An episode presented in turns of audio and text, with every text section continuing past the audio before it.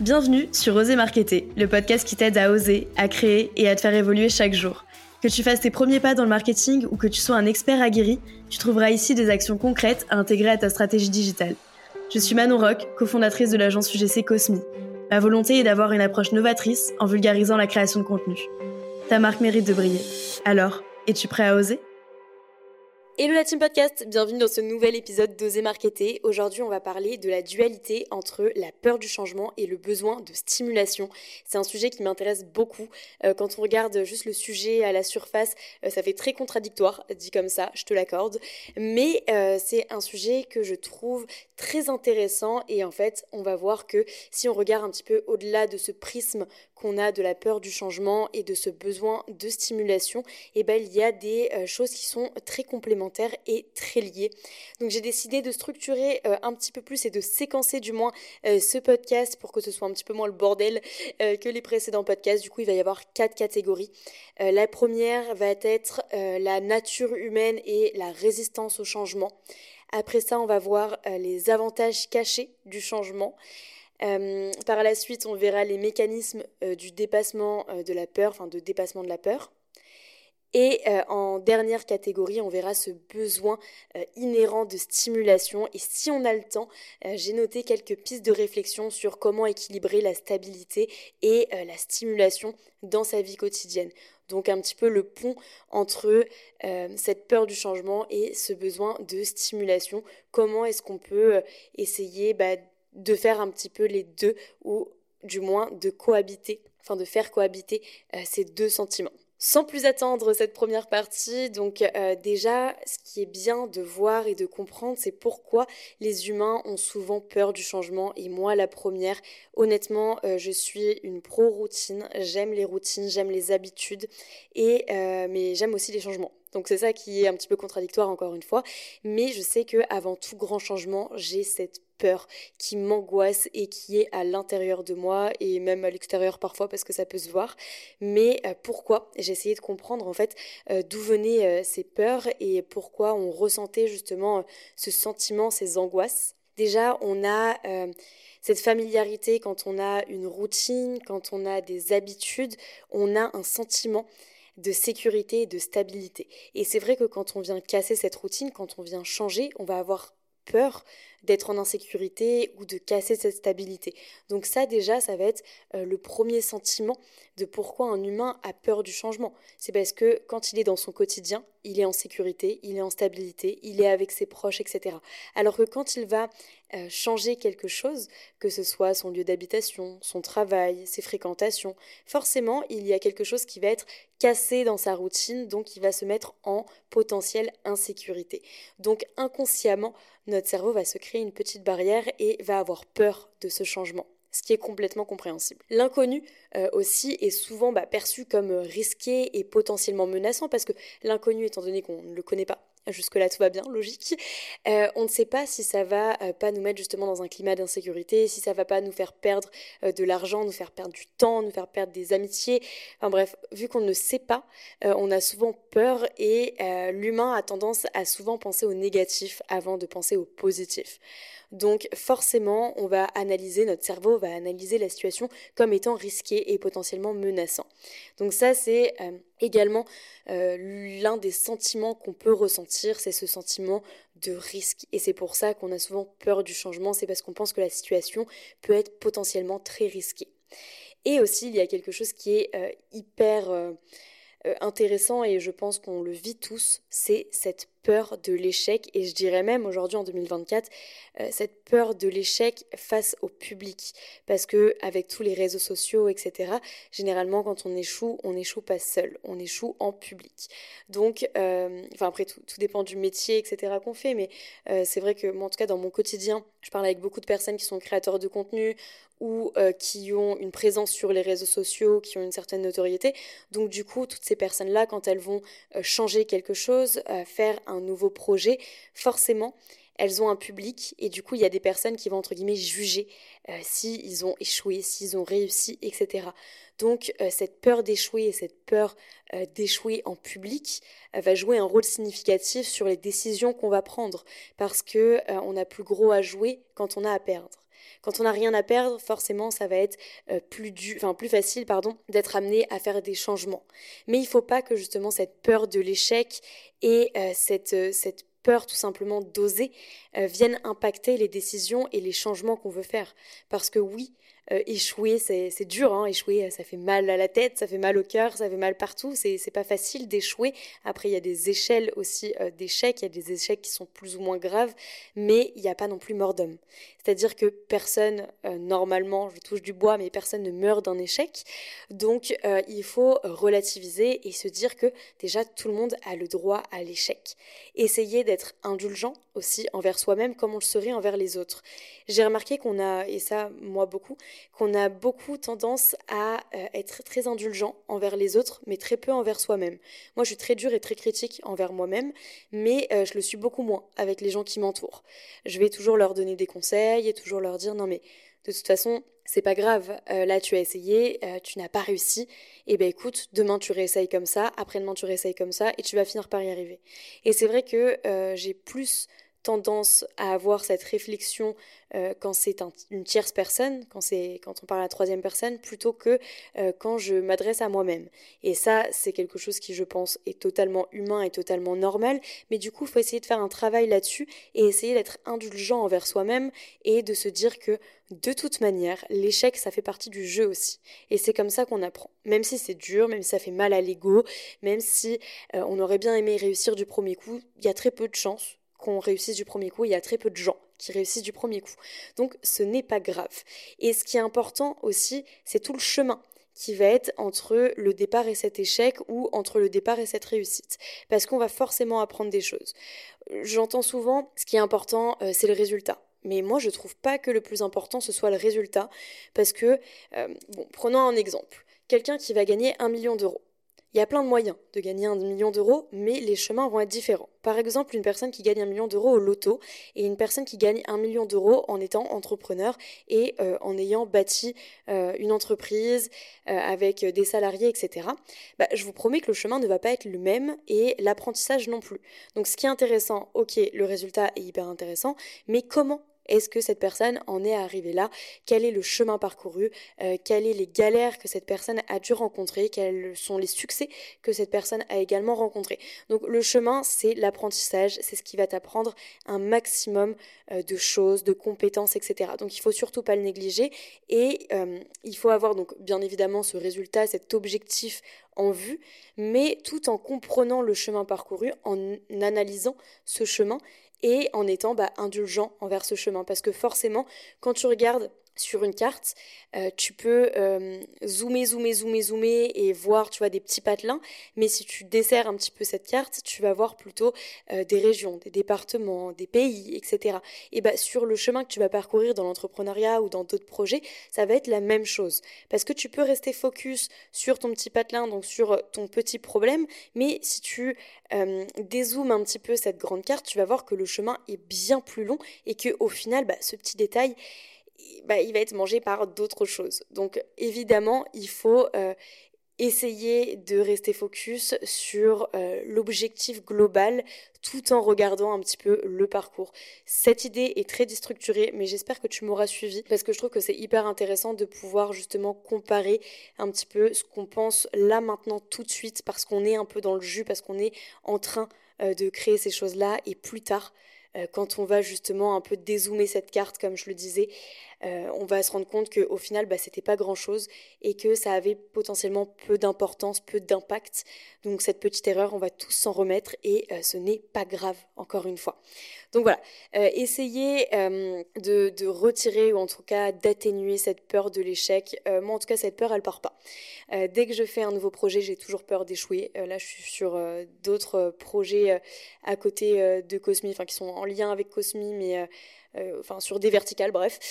Euh, et du coup, forcément, ça me fait peur parce que je me pose mille et une questions. Je me demande si on n'est pas en train de se défocus. Euh, je me demande si c'est vraiment le moment de développer ça. Je me demande si on a l'équipe en interne pour après assumer derrière la charge de travail. Enfin bref, il y a plein de questions qui se posent. Et je me dis, putain, si euh, on échoue, on échoue bah, tous ensemble. ça sera un petit peu ma faute si j'ai mis l'équipe dans le jus, etc. Donc, il y a plein de peurs. Je me dis aussi que toute l'agence, je la build in public sur les réseaux sociaux.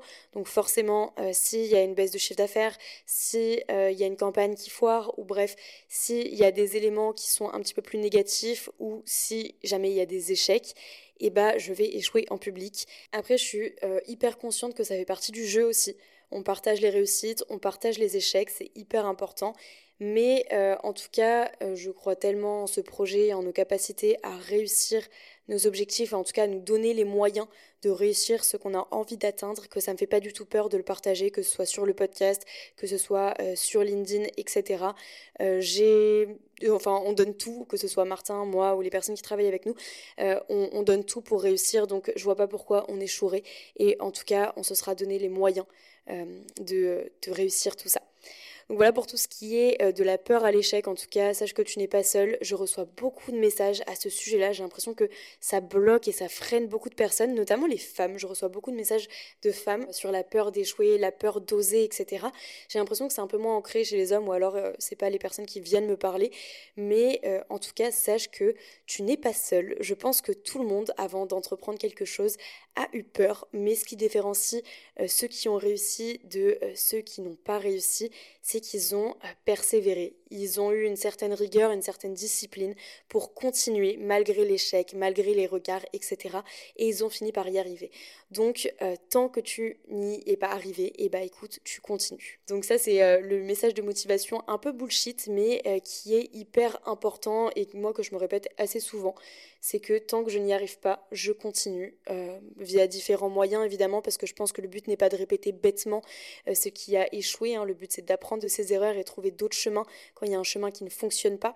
Mais euh, en tout cas, itérer, continuer, persévérer et ça fonctionnera un jour. C'est hyper important de toujours avoir ce mindset de ne pas abandonner.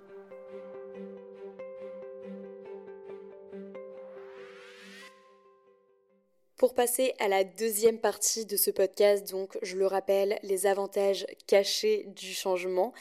Euh, bah déjà, il y a des avantages qui sont personnels et professionnels dans toutes les décisions que vous allez prendre et dans tous les changements que vous allez euh, opérer.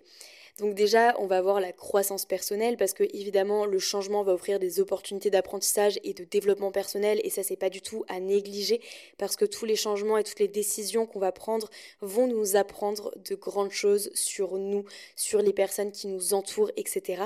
Et en fait, ça va nous permettre de sortir euh, de cette zone de confort et de stimuler au final la résilience et la flexibilité mentale.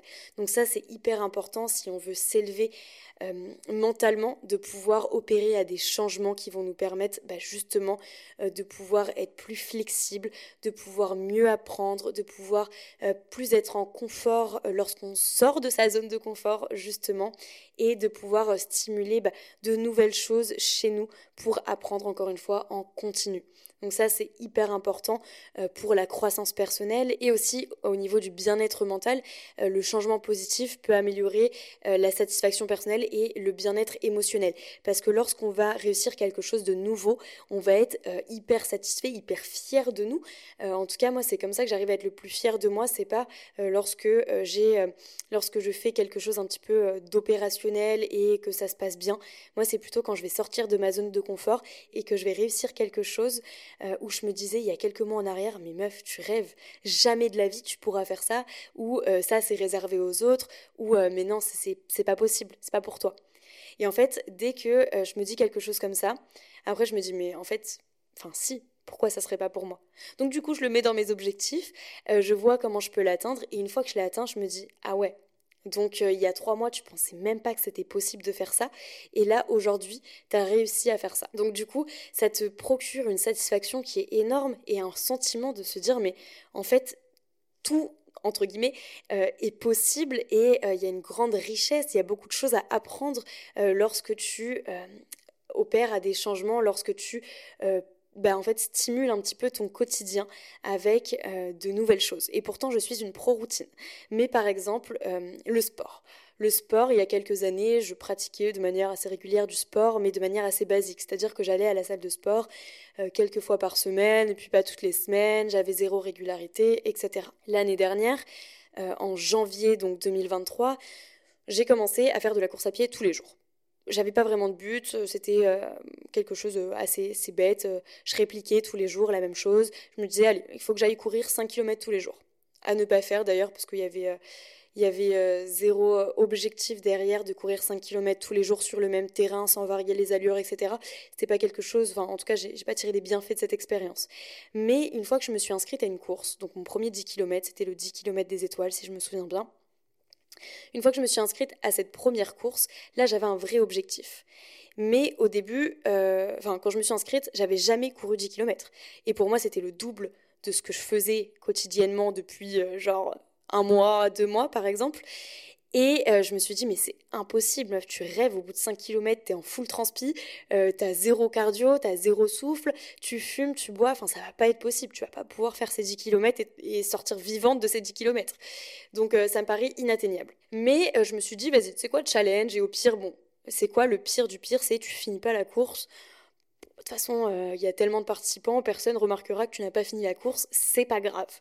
Mais bon, avec mon ego de grosse compétitrice, il était hors de question que je ne finisse pas cette course, évidemment. Donc, euh, je me suis donné les moyens de réussir ces 10 km et je crois que j'avais euh, un mois d'entraînement, un truc comme ça. Et du coup, je me suis donné les moyens en un mois de réussir ces 10 km et de réussir mon objectif euh, qui était, si je me trompe pas, non, j'ai pas réussi mon objectif. Je m'étais mis 50 minutes en objectif et j'avais fait la course en 52 minutes. Donc je n'ai pas réussi l'objectif euh, de terminer la course en 50 minutes. Mais au moins j'ai terminé la course. Bref, pareil quelques mois plus tard pour le triathlon, euh, j'avais euh, jamais fait de natation, je ne savais même pas faire de crawl, je n'étais jamais montée sur un vélo de route. donc au bar, un jour avec des copains, on s'est dit mais si on faisait un triathlon dans notre vie? Moi, ça me paraissait lointain. Je me suis dit, allez, let's go. un triathlon dans une vie, ça peut être cool. Sauf que moi, je pensais pas que le lendemain matin, on allait tous s'inscrire au triathlon. Donc du coup, après, on avait trois mois, je crois, pour s'entraîner. Donc là, pareil, fallait se donner à fond, parce que toujours l'ego de compétiteur. Et en plus de ça, là, c'était en public, on avait des comptes à se rendre les uns les autres. On était quatre, je crois, à s'être inscrits. Du coup, euh, on avait tous, euh, enfin, on voyait les entraînements des autres, etc. Donc il fallait pas euh, bah, laisser tomber, alors que les autres, eux, ne laissaient pas tomber. Donc ça, c'est plutôt cool aussi lorsque vous voulez faire des changements, essayez de les faire avec d'autres personnes, ou du moins de devoir rendre des comptes à des personnes. Euh, par exemple, moi, mon associé Martin, dès qu'on a des nouveaux challenges, que ce soit dans nos vies pro, dans nos vies perso, euh, sportifs, etc., on se partage tout, comme ça on sait que l'autre est au courant du challenge, et si on a un petit coup de mot ou euh, si jamais on a envie d'abandonner, bah, l'autre est là aussi pour nous dire, bah non, attends, il y a deux jours, tu étais au taquet pour me dire ça et pour atteindre tel objectif, bah là, tu peux pas lâcher, pas maintenant. Donc du coup, Maintenant, moi, dès que j'ai des objectifs sportifs, j'essaye d'en parler euh, autour de moi à des personnes de confiance qui peuvent me stimuler et m'encourager quand j'ai des baisses de motivation. Et j'essaye aussi parfois le building public. Ça dépend quels objectifs, mais euh, par exemple, pour des objectifs sportifs, j'en parle un petit peu sur Instagram, sur d'autres réseaux. Comme ça, au moins, je sais qu'il y a des personnes qui sont au courant de cet objectif. Et euh, si je me décourage ou si je ne le fais pas, bah, il y a des personnes aussi qui vont le savoir. Donc ça, après, ça marche pas, je pense, sur toutes les personnes. Moi, ça fonctionne très bien, euh, ce building public. Et je le fais pas uniquement pour... Euh, encourager les gens. Je le fais premièrement pour m'encourager moi et me stimuler moi-même. Donc ça, euh, si jamais c'est quelque chose qui fonctionne sur toi, n'hésite pas lorsque tu as des changements ou lorsque tu veux avoir de nouvelles opportunités d'apprentissage, d'en parler autour de toi pour justement rendre des comptes à des personnes et que ces personnes te stimule à continuer à te développer personnellement et euh, à avoir une flexibilité mentale euh, dont je te parlais. Donc ça, c'était un petit peu plus pour ta vie perso, mais pour ta vie pro aussi, il y a des avantages euh, professionnels qui sont ouf. je pense que l'innovation et la créativité viennent principalement de ce désir de changement, parce que dans un contexte professionnel, quand on est dans une routine, bah, parfois c'est dur d'innover, d'être créatif, etc. Donc le fait de pouvoir euh, contribuer un petit peu à des petits changements, opérer à des petits changements, ça va justement renforcer euh, cette innovation et cette créativité, ça va venir stimuler euh, justement les, les, choses dont ton cerveau a besoin pour être créatif et pouvoir être plus compétitif aussi sur ton marché. Donc ça, c'est hyper important d'un point de vue pro.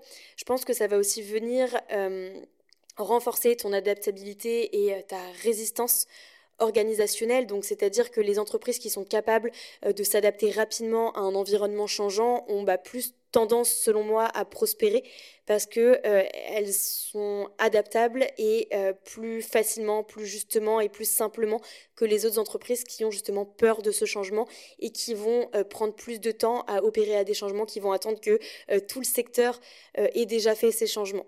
Je pense que l'innovation, c'est le changement. Donc du coup, si on veut être une entreprise innovante, il faut avoir justement des capacités à repérer ces tendances et euh, à pouvoir euh, s'adapter assez rapidement aux environnements. Et d'ailleurs, c'est d'autant plus valable pour les entreprises digitalisées euh, parce que forcément, ça va très très vite sur les réseaux sociaux. Donc, il faut être obligé, et sur le digital d'ailleurs en, de manière plus globale, pas que sur les réseaux sociaux. Il faut être en capacité de pouvoir s'adapter rapidement et de pouvoir euh, observer, analyser les changements de son environnement, de son secteur. Je pense que euh, le changement peut être un catalyseur pour atteindre nos objectifs. Et ça, c'est hyper important. généralement, il y a plein de boîtes qui se disent ok l'année dernière j'ai réussi en faisant ça ça ça du coup cette année je vais faire ça ça ça mais je vais mettre deux fois plus de budget ou deux fois plus d'équipes ça peut être vrai comme ça peut être totalement faux parce que entre temps on n'a pas pris en compte justement les changements du secteur, les changements sur la clientèle et ses attentes. Il y a plein de choses qu'on ne prend pas en compte si on duplique simplement ce qui fonctionne et ce qui a déjà fonctionné. Parce que ce qui a fonctionné et ce qui fonctionne maintenant n'est pas obligé de fonctionner demain.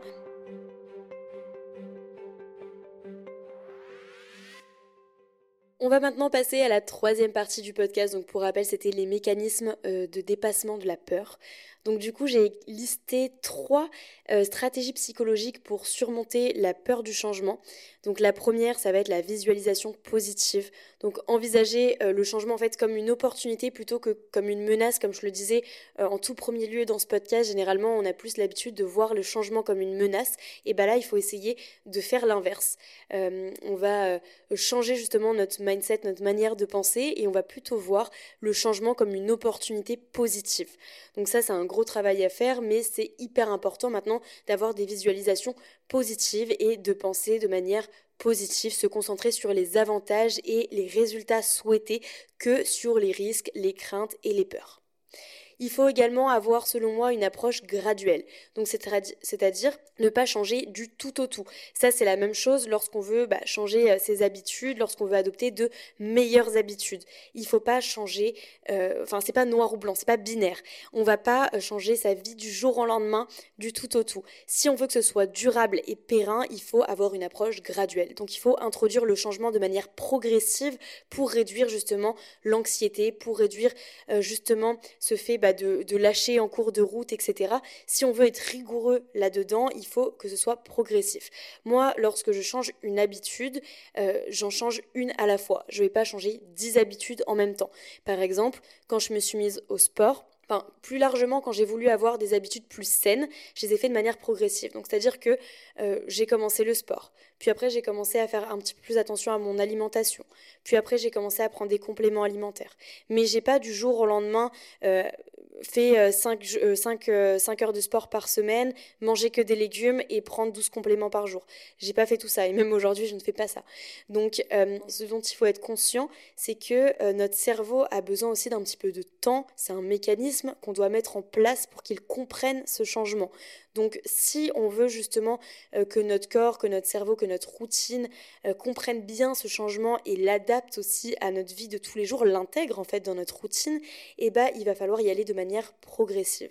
Donc, le sport, par exemple, si on prend la course à pied, on va pas, comme je le disais avec mon exemple de tout à l'heure sur le 10 km, courir 10 km en n'ayant jamais eu de préparation. Donc du coup, la première fois, je vais courir 1 km, puis 2 km, puis 3 km, ou alors je vais d'abord courir 30 minutes, puis 35, puis 40, etc.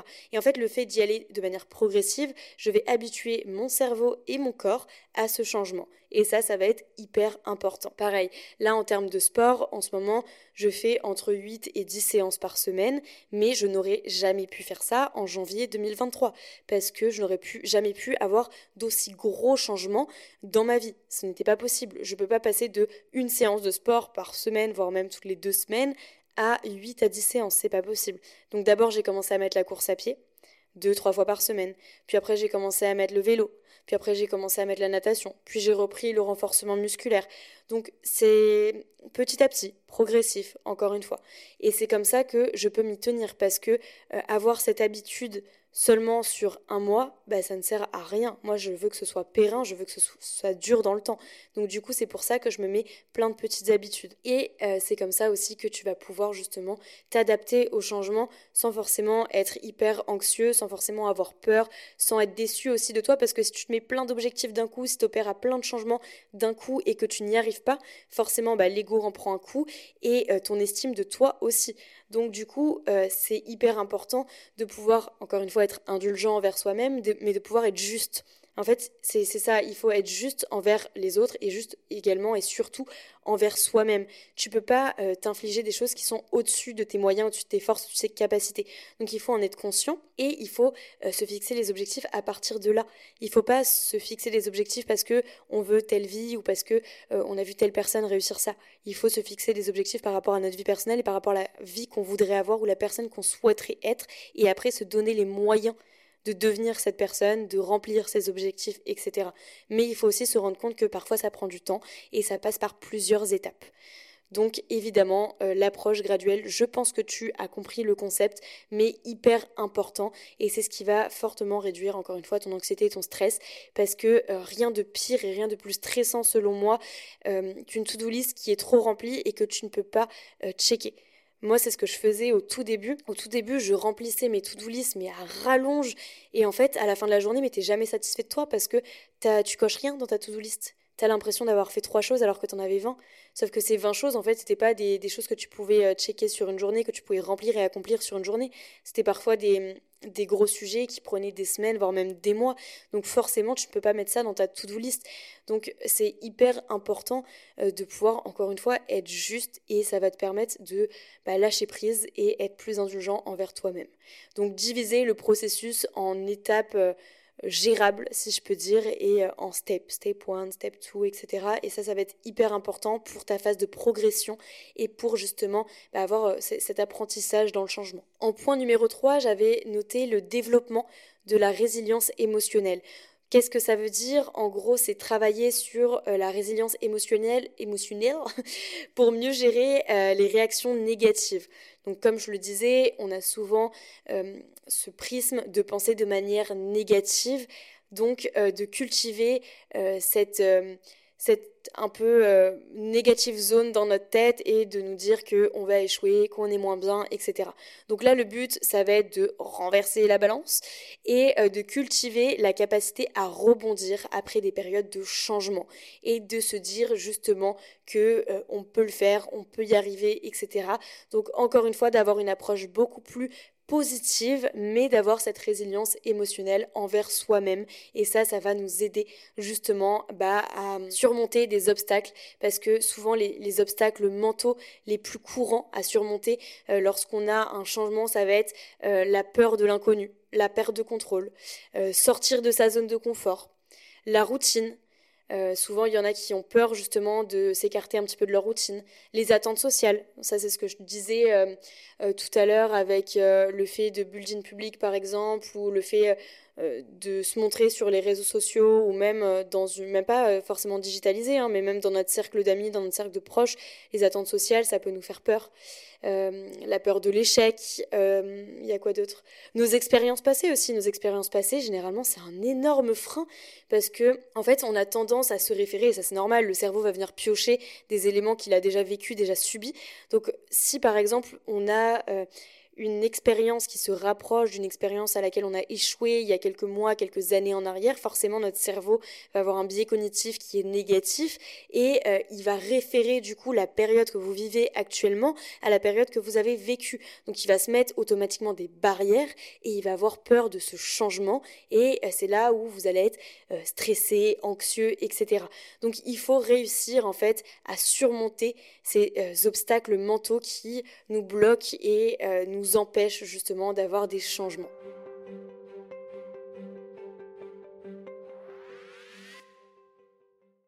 Si mes calculs sont bons, on arrive à la quatrième partie de ce podcast. Donc, euh, pour rappel, c'était le besoin inhérent de stimulation.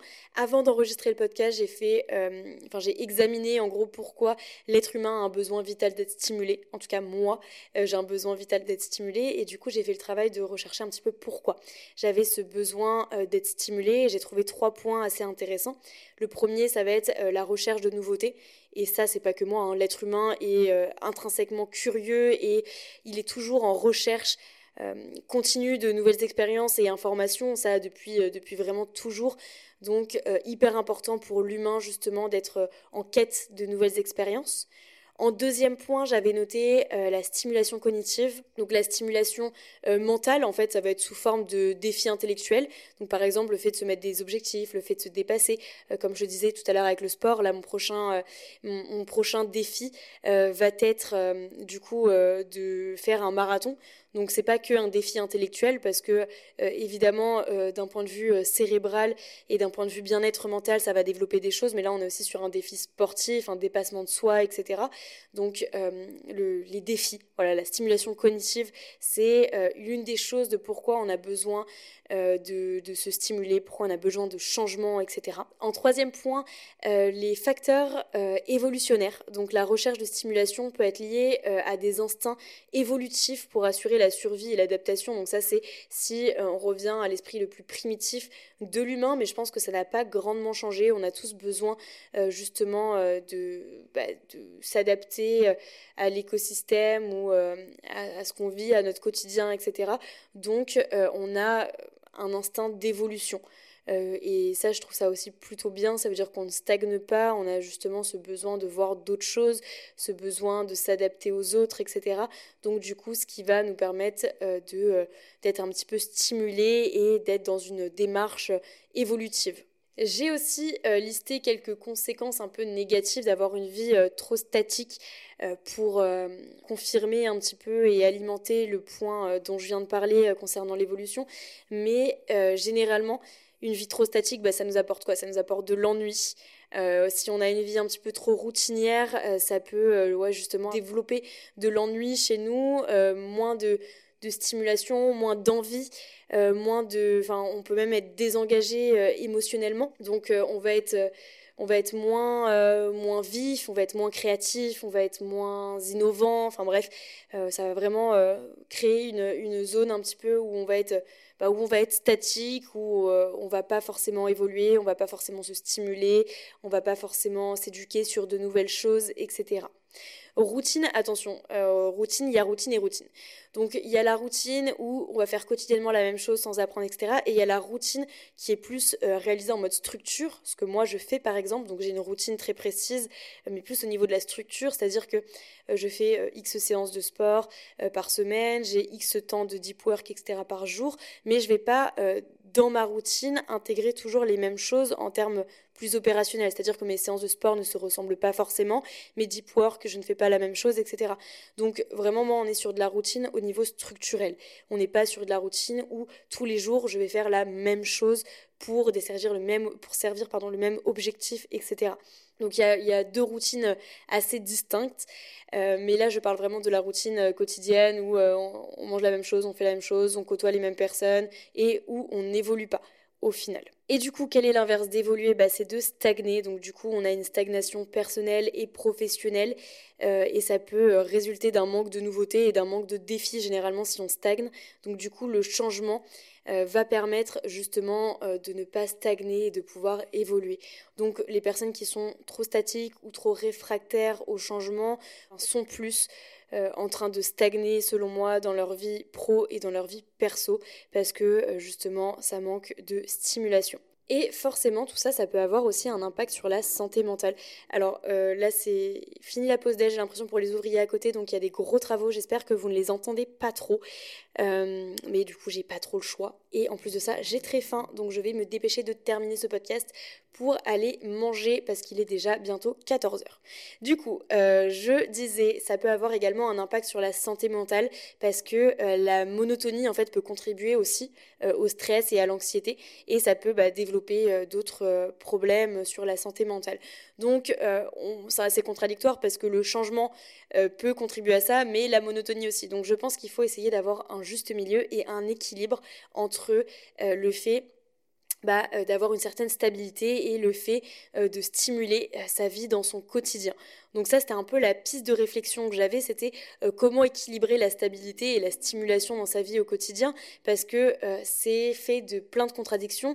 Les deux ont des aspects positifs, les deux ont des aspects négatifs, mais ça, je pense que c'est plus des questions qu'on doit chacun se poser, que, soit, ce soit au niveau personnel, donc comment définir des objectifs stimulants, mais tout en gardant, tu vois, un équilibre entre euh, bah, stabilité et nouveauté, euh, comment euh, avoir de nouveaux défis personnels pour justement stimuler sa routine quotidienne. Ça, c'est hyper intéressant aussi.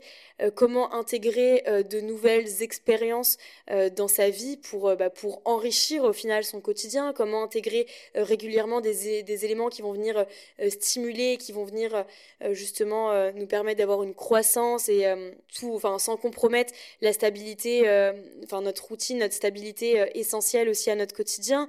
Bref, pas mal de questions, mais je pense que la question la plus importante à se poser, c'est euh, en quoi un équilibre entre la stabilité et la stimulation va pouvoir favoriser bah, le bien-être global, euh, diminuer justement tout ce qui est stress, anxiété, continuer à justement améliorer sa créativité, son innovation, créer de nouvelles opportunités d'apprentissage, stimuler toujours bah, la résilience, la flexibilité mentale, pouvoir s'adapter en termes de changement, pouvoir être plus réactif, pouvoir justement euh, en fait comprendre et euh, appréhender euh, ce changement de la meilleure manière qu'il soit.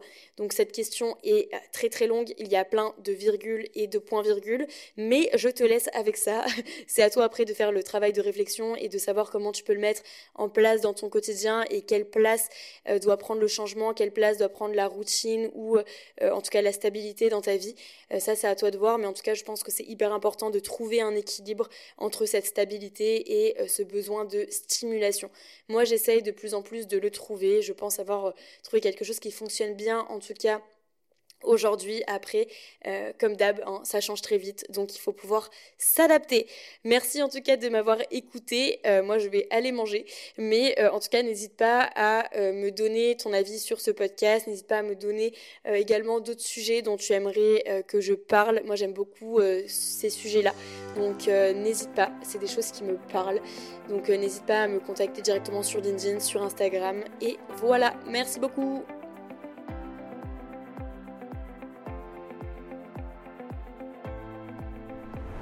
C'est déjà la fin de cet épisode d'Oser Marketer.